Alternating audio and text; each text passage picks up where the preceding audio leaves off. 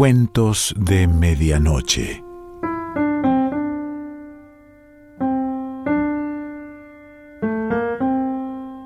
El cuento de hoy se titula Las llaves y pertenece a Massimo Bontempelli.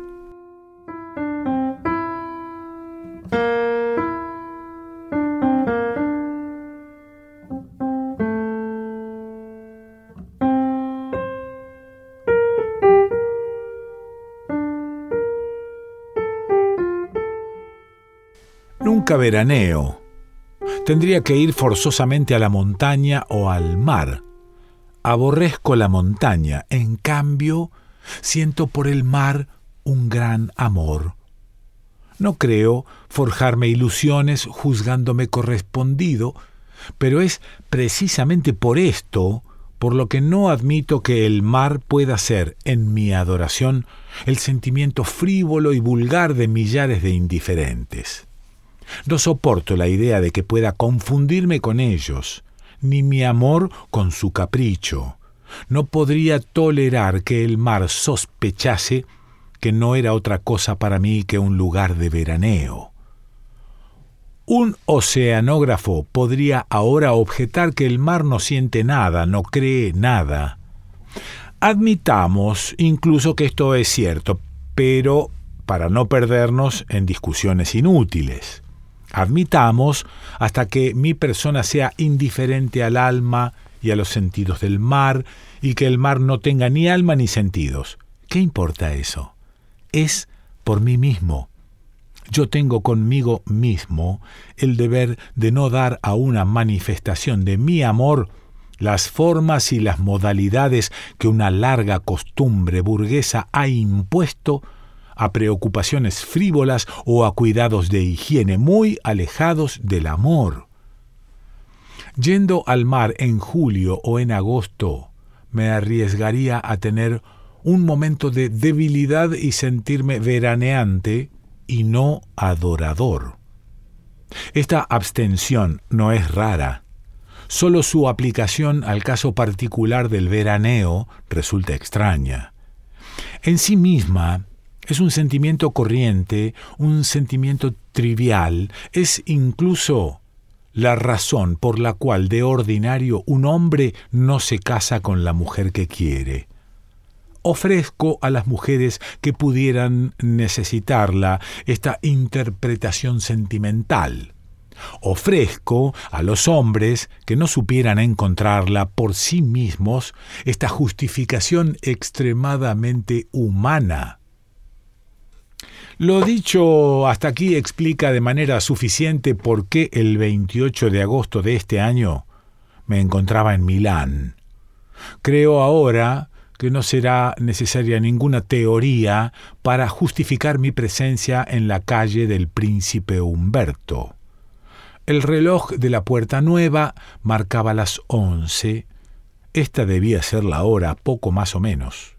De súbito apareció Florestán con aspecto presuroso, me tomó del brazo sin detenerse siquiera y me dijo Tú, que no tienes nada que hacer, acompáñame a la estación.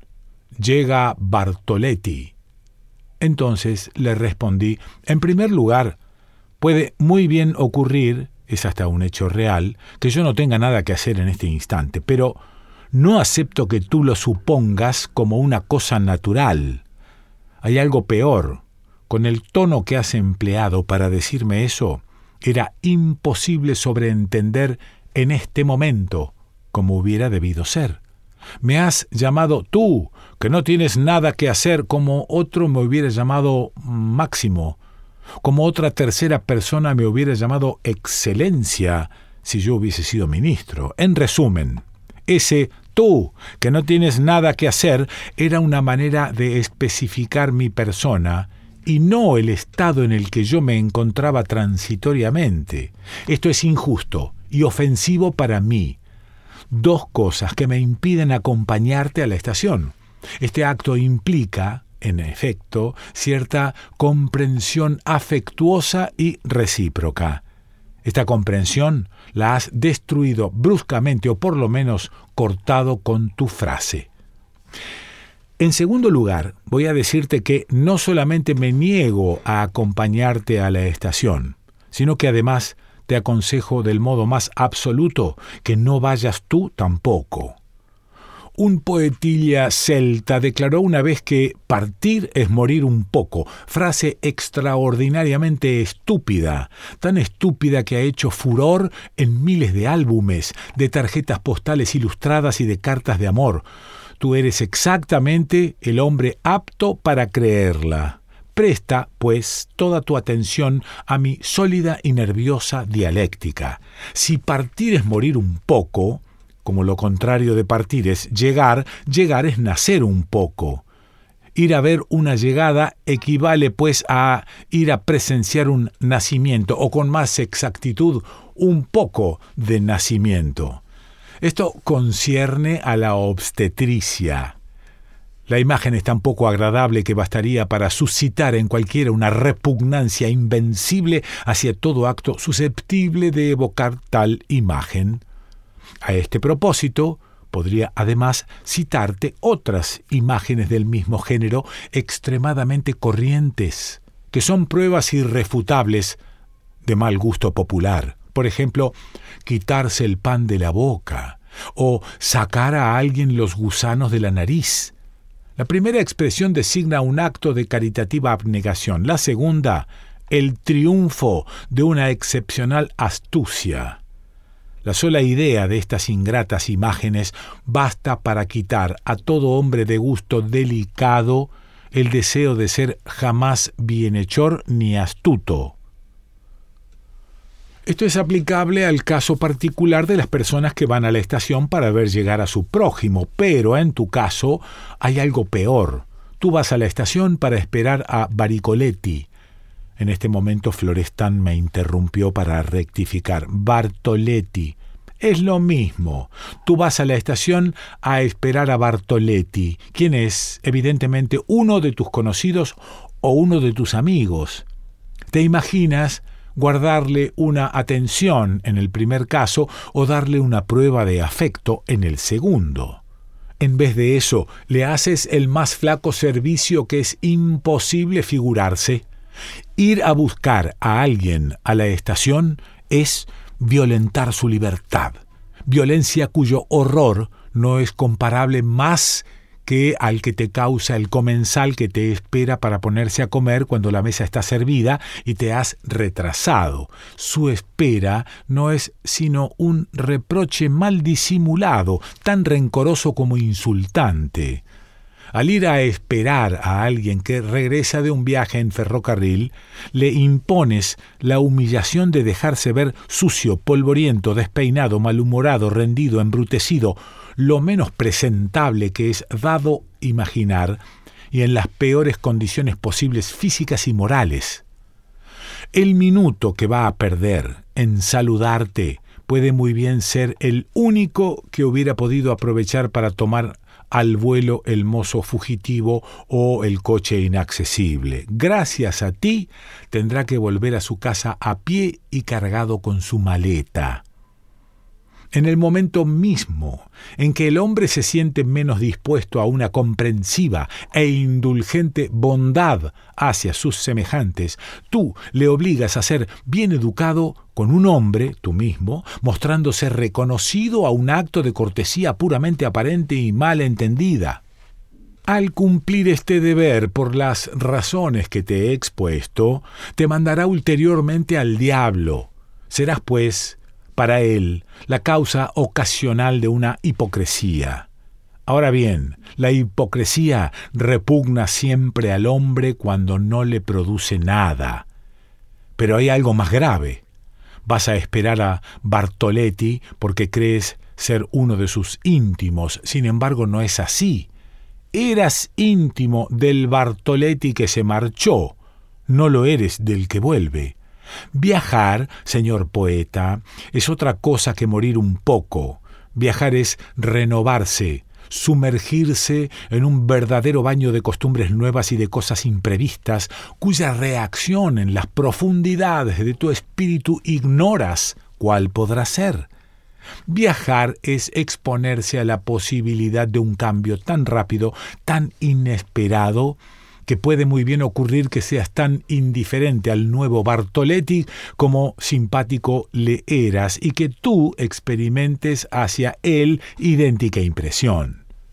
Ahora bien, como eres un ser bastante obtuso, puede que te niegues a admitir esta eventualidad tan razonada y real cuanto improbable. Piensa entonces en una probabilidad de orden corrientísimo, y que no puede ser más vulgar, y supón que Bartoletti en el tren haya encontrado lo que se llama eh, una aventura de viaje. Esa aventura en el tren es tan frecuente que no existe un solo hombre, al decir de las personas expertas, exceptuándome a mí, debo confesarlo con rubor, que no haya tenido al menos una en su vida. Bartoletti desciende, pues, en la estación con la bella desconocida. Ambos tratan de desaparecer entre la multitud anónima. Y tú, gran majadero, vienes a plantarte delante de ellos, a violar su misterio, a romper el éxtasis de esa soledad en medio de la muchedumbre. Puede muy bien suceder que la bella desconocida, recelosa y tímida como todas las mujeres que se dejan arrastrar por una pasión súbita, no quiera ya saber nada de Bartoletti y los deje allí a los dos, él abrumándote de reproches inútiles, tú confundiéndote en no menos inútiles expresiones de pesar. Y estas solo son algunas de las principales razones, entre todas las que poseo, numerosas y variadas, para aconsejarte resueltamente que no vayas a la estación ni para esperar a Bartoletti ni para ver llegar a otras personas, de un modo general. Sea lo que fuere, si te obstinas en ir a ella, te declaro que me niego de la manera más categórica a acompañarte. Al decir yo esto, llegamos a la estación. Desbordando las salidas, avanzaba una primera oleada amenazadora de recién llegados, masa oscura, de una densidad variable, matizada muy irregularmente de los colores más vivos, pero enteramente uniforme, de la que se veían emerger seres de un aspecto casi humano. Me incliné hacia adelante para mirar. La amalgama movible ascendía espumeante de las profundidades de la escalera hacia un remolino cerca de las barreras. Filtrábase al través y se condensaba más allá para acometer las puertas de salida. Luego, una vez afuera, comenzaba a extenderse, pasta humana sobre la que algunas lámparas esparcían aquí y allá una poquita de luz sin llegar a sacarla de la oscuridad completa, destacándose entre la sombría aglomeración las largas espátulas negras de los reverberos de gas. A medida que rebasaba las puertas, esta pobre humanidad zigzagueaba de tranvías de caprichosos meandros, surcada de automóviles broncos y rápidos, se dividía para no dejar más que un eh, hormigueo cada vez más fuliginoso, caminando hacia el jardín románticamente entebrecido, la aspiración tortuosa de las avenidas o la luz brutal de las dos hileras de hoteles que constituían los bastidores de esta escena grandiosa. Aquella masa humaniforme no tenía voz, se expresaba por medio de un murmullo henchido de ayes histéricos, de uff, de crisis de asma, de accesos de tos, de gemidos suspirados, de gritos y de vociferaciones desgarradoras, de silbidos tal un gran pelotón de serpientes. Era el himno a la vida dinámica lanzado por los hombres al cielo de agosto. La primera palabra articulada que oí en aquel bullicio fue la voz de Florestán preguntando con angustia a un ser humano ¿Era el tren de Bolonia? No, era el de Génova. El de Bolonia llega en este momento. Respiro, dijo Florestán. Después de haber respirado, Florestán se volvió hacia mí y habló en estos términos. Yo me quedo aquí, en la puerta de la izquierda. Tú vete allí a la puerta de la derecha. Es forzoso que pase por una o por otra. El primero de los dos que vea a Bartoletti llamará al otro, tratará de no distraerse, mirará bien. Me insinué en la nueva oleada que salía por la puerta de la derecha. Estimulado por la confianza y por la recomendación de Florestan, me apliqué a mirar con un escrúpulo infinito. Me apoyé sólidamente en mis dos piernas para no dejarme arrebatar por la ola. Mi cuerpo era un verdadero rompiente donde el alud humano venía a chocar y se abría, se bifurcaba por un momento en dos corrientes que rozábanme ásperamente a derecha e izquierda para unirse enseguida a mi espalda, yendo a su destino. Pero yo no miraba atrás de mí y poco me importaba su destino. Yo fijaba los ojos delante, con una atención enorme, y escrutaba todos los semblantes bajo sus sombreros, boinas, quepis o gorras. Aquella aglutinación de hombres, cuya unidad casi amorfa había al principio admirado, estaba sometida por mí a un continuo trabajo de individualización, individuos hombres, individuos mujeres, individuos niños. Experimentaba la impresión de que era yo, con mi mirada plástica, quien creaba allí todas esas diferencias específicas. Tenía la sensación de ser un dios, sin duda, porque imagino a Dios trabajando sobre una masa informe que se aglomera en las barreras del mundo. No la toca, pero la mira, y esa sola mirada modela, establece, extrae seres así. Es seguro que Dios los ha hecho sin maletas, sin abrigos, sin cestos, sin paraguas, sin sombrereras. Estas cosas son ellos los que las han hecho con la inteligencia que han recibido de Dios al salir de la estación central. A mí, al contrario, me parecía que los centros vitales inteligentes de esta materia eran precisamente las maletas y los cestos que llegaban empujándose, arrastrando tras ellos un puño crispado y un brazo tendido de un hombre o de una mujer.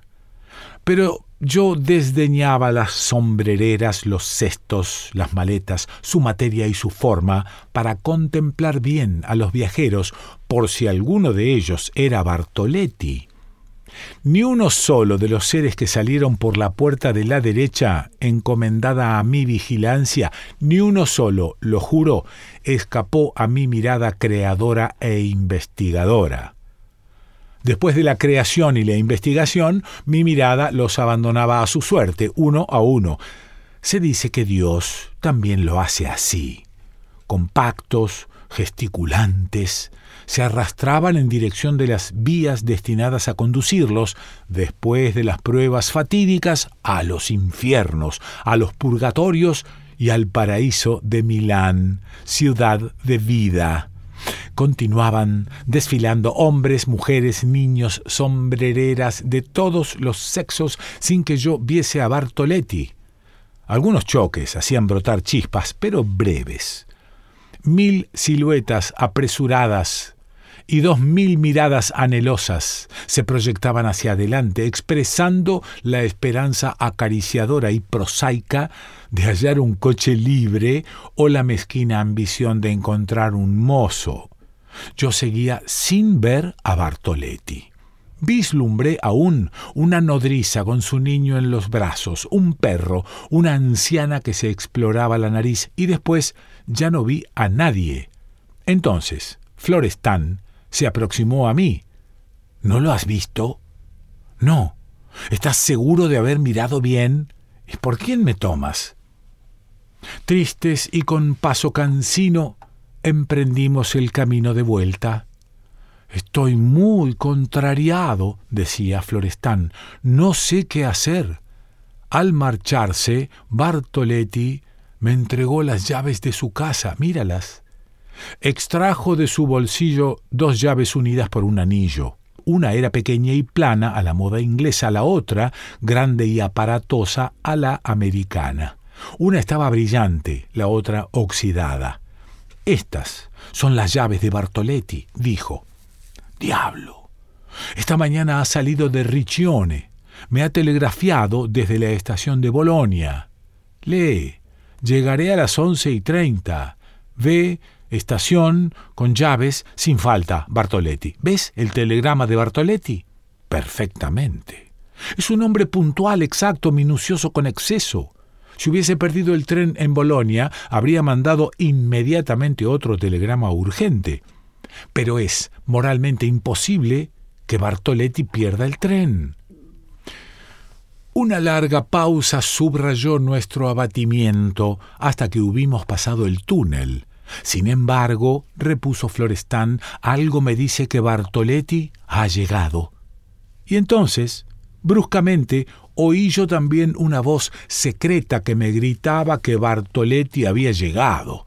En aquel instante sentí en mí plenamente la ciudad de Milán completa, y en este Milán que yo sentía todo entero en mis venas estaba Bartoletti. ¿Por qué aquella sensación me era indeciblemente agradable?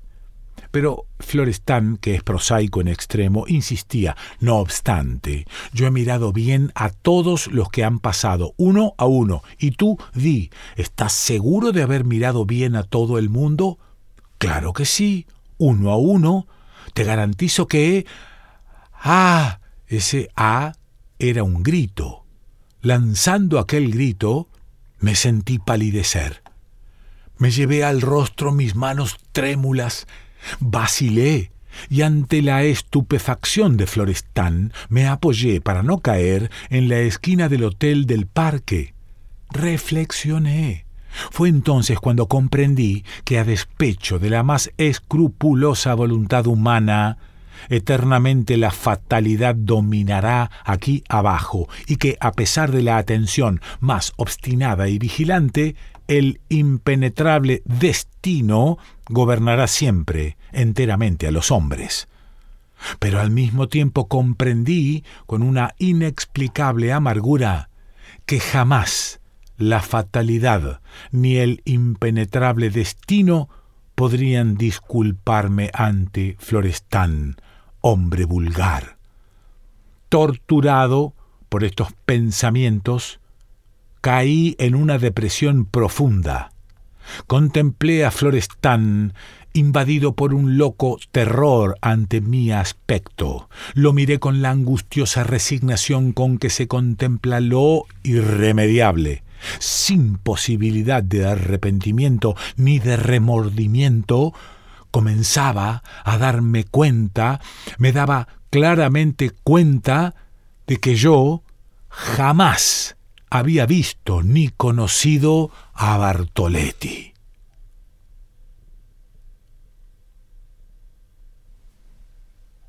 Massimo Bontempelli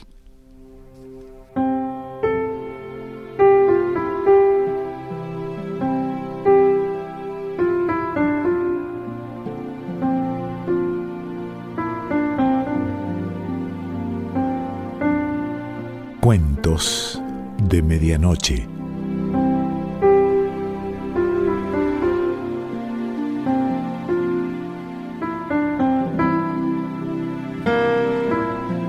Selección Pancho Mondino.